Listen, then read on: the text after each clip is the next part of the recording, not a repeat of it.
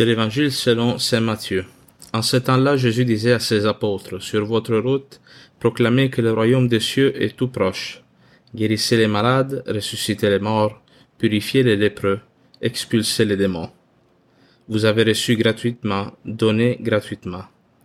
Ne vous procurez ni or, ni argent, ni monnaie de cuivre à mettre dans vos ceintures, ni sac pour la route, ni tunique de rechange, ni sandales, ni bâton. L'ouvrier, en effet, mérite sa nourriture. Dans chaque ville ou village où vous entrerez, informez-vous pour savoir qui est digne de vous accueillir et restez là jusqu'à votre départ. En entrant dans la maison, saluez ceux qui l'habitent. Si cette maison en est digne, que votre paix vienne sur elle. Si elle n'en est pas digne, que votre paix retourne vers vous. Si l'on ne vous accueille pas et si l'on n'écoute pas vos paroles, sortez de cette maison ou de cette ville et secouez la poussière de vos pieds. Amen, je vous l'ai dit, au jour du jugement, le pays de Sodome et de Gomorre sera traité moins sévèrement que cette ville. Acclamons la parole de Dieu, louange à toi, Seigneur Jésus. Aujourd'hui, frères et sœurs, nous proclamons un évangile qui est la euh, continuation de celui d'hier. Hier, nous avons lu un texte de Matthieu où Jésus appelle les premiers apôtres et il les envoie en mission. Et euh, donc aujourd'hui, il leur donne des consignes plus précises par rapport à ce qu'ils doivent faire. Mais euh, je voudrais m'arrêter avec vous sur cet élément, le fait que les apôtres sont des envoyés. Sont des envoyés, c'est-à-dire sont comme des personnes qui sont déléguées par Jésus-Christ pour faire sa mission à lui, pour avoir le rôle du Christ dans la société et les apôtres vont recevoir un pouvoir particulier qui leur vient de leur maître hein, pour faire tous ces signes qu'on a proclamés aujourd'hui, pour euh, ressusciter les morts, purifier les lépreux, expulser les démons, etc. Ils vont recevoir ce pouvoir qui vient de l'Esprit Saint à cause du fait qu'ils sont envoyés. Autrement dit, ce pouvoir particulier, cette effusion particulière de l'Esprit Saint, cette grâce divine, ne leur appartient pas il ne dispose pas de ce pouvoir en tant que maître, mais en tant que délégué. Ça, c'est important pour nous tous de nous le rappeler, parce que l'Église exerce une autorité sur le monde, hein, une autorité spirituelle qui lui vient de son maître, qui vient, qui, qui disons, que l'Église reçoit dans la mesure où elle reste fidèle aux consignes, hein, aux règles, si vous voulez, que le Christ lui a donné pour sa mission. Tant de fois on entend des personnes dans le monde qui posent la question, mais il ne serait pas temps que l'Église euh, se modernise un petit peu, qu'il change son enseignement, peut-être que ça permettrait non, de rejoindre plus de monde, on entend ça souvent. Mais euh, l'Église doit rester fidèle à ce mandat qu'elle a reçu du Christ, parce que si l'Église arrête d'obéir à la parole de son maître, elle va perdre aussi ce pouvoir spirituel qui lui donne de transformer des vies et de transmettre l'évangile avec toute sa force, avec tout ce pouvoir euh, qui transforme, qui renouvelle la vie des personnes. Ah, ça c'est aujourd'hui non, on insiste beaucoup dans le discours d'Église sur le fait que c'est un privilège d'être envoyé par le Christ et c'est vrai.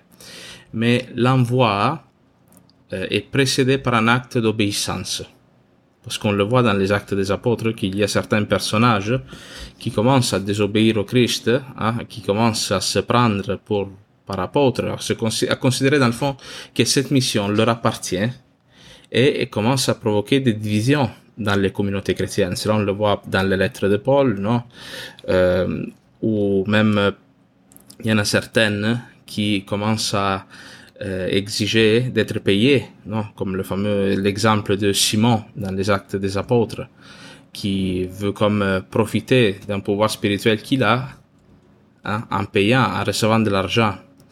Alors euh, c'est pour cela, par exemple, que Christ il dit que l'ouvrier a droit à son salaire, ne vous procurez ni or, ni argent, ni monnaie. Pourquoi? Parce qu'il ne faut pas que l'annonce de l'Évangile devienne un moyen pour gagner de l'argent.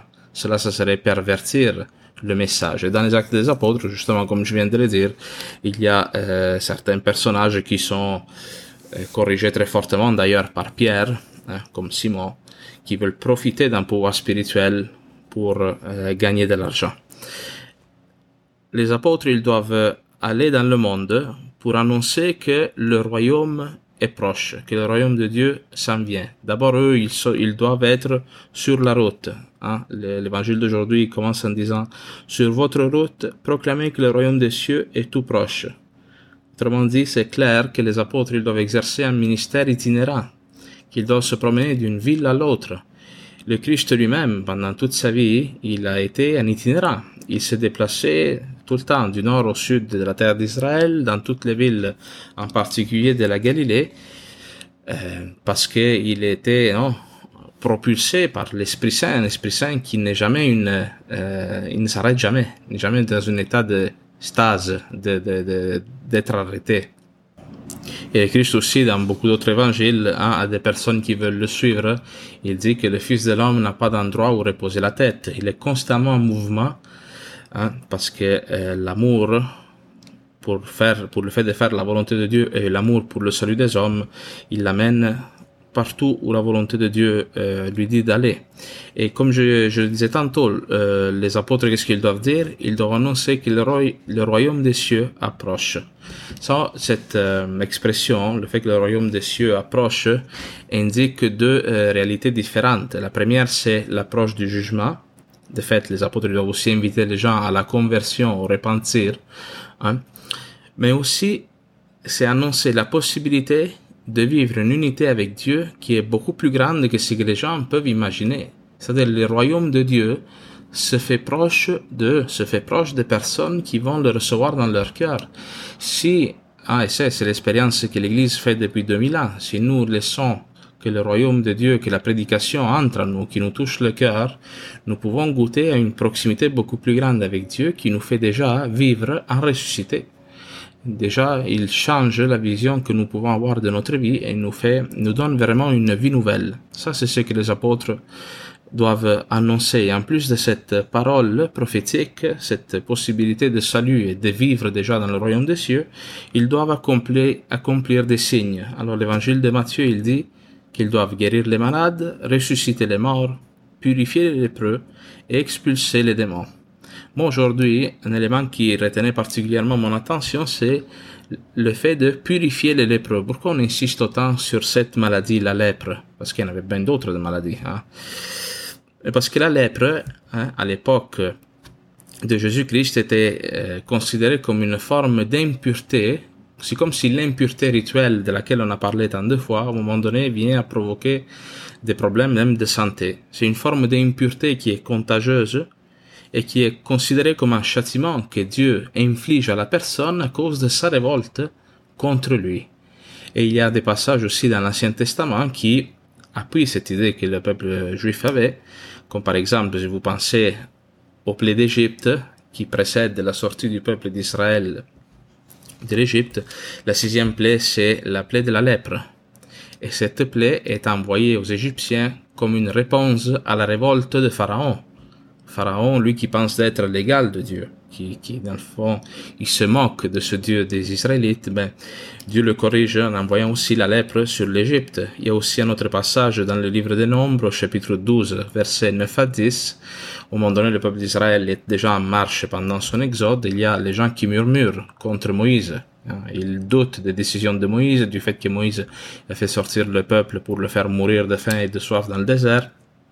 Et Myriam en particulier murmure contre Moïse. Et la conséquence de ce murmure, de cette révolte contre Moïse et donc contre Dieu est le fait qu'elle tombe malade de la lèpre. Mais ils vont prier sur elle, bon. Elle va être guérie finalement. Alors, la lèpre, était une maladie qui mettait la personne dans un état d'être euh, de pas être en communion avec les gens. On pourrait vraiment dire que c'était des gens excommuniés, qui étaient coupés de la communion avec Dieu. Alors l'annonce de l'évangile que les apôtres devront apporter et que nous tous en tant que chrétiens nous sommes appelés à vivre de la manière que Dieu nous donne de le faire, c'est de ramener les personnes dans la communion, dans l'unité avec Dieu. Voilà pourquoi on insiste beaucoup sur cette maladie de la lèpre. Jésus-Christ lui-même va guérir plusieurs lépreux, il va les toucher, il va se faire proche d'eux pour leur indiquer que Dieu s'approche d'eux, que le royaume de Dieu s'est approché d'eux et qu'il les a transformés, les a guéris. Alors ça c'est un peu sur quoi je voulais m'arrêter aujourd'hui. Ensuite l'évangile euh, continue. C'est un texte qu'on proclame très souvent hein, dans le calendrier liturgique. Mais c'est une bonne nouvelle pour nous tous aussi parce que nous tous, nous avons eu des personnes qui euh, se sont approchées de nous, qui nous ont annoncé le royaume de Dieu. Alors je pense que c'est un texte qui peut nous aider aujourd'hui à rendre grâce pour le fait qu'il y en a il y a des, des, personnes qui, en écoutant l'appel de Dieu, ils ont quitté la sécurité de leur foyer, ils ont quitté, ils ont accepté de s'humilier pour venir nous parler du Christ et une vie nouvelle y a surgi en nous. Nous avons redécouvert une plus grande proximité avec le Seigneur. Alors si nous avons reçu cela gratuitement, nous sommes aussi invités à le faire gratuitement. Et ça, c'est ce que Jésus-Christ dit aussi. Vous avez reçu gratuitement, donnez gratuitement.